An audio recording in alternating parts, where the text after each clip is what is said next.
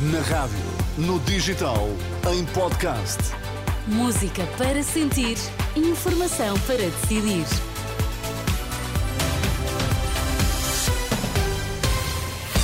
Vamos saber quais as notícias que estão a marcar a atualidade. Começamos pelos títulos em destaque nesta edição das quatro. Portugal é um dos países com menor percentagem de óbitos em casa, revela um estudo da Universidade de Coimbra.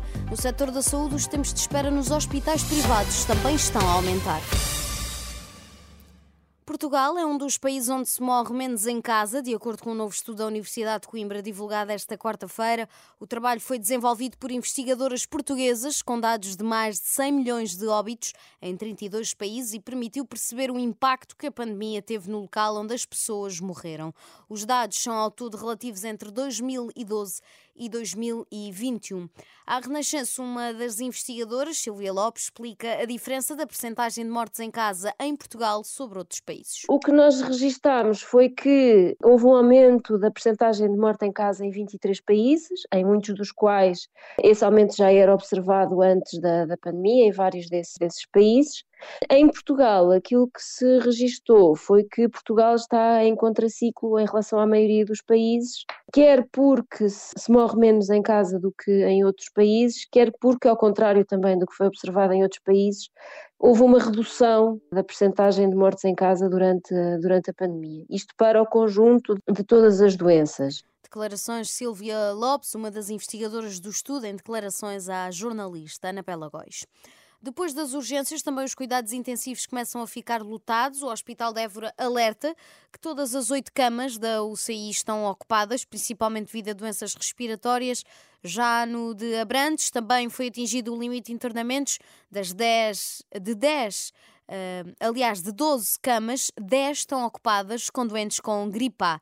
Ouvido pela Renascença, o presidente da Associação Nacional dos Médicos de Saúde Pública deixa ainda um aviso. Se a população ignorar os cuidados recomendados, a situação pode piorar com o regresso às aulas e ao trabalho. Se tudo correr dentro da normalidade e as pessoas tiverem cuidado, possivelmente na segunda semana de janeiro podemos ver uma atenuação da circulação destes vírus.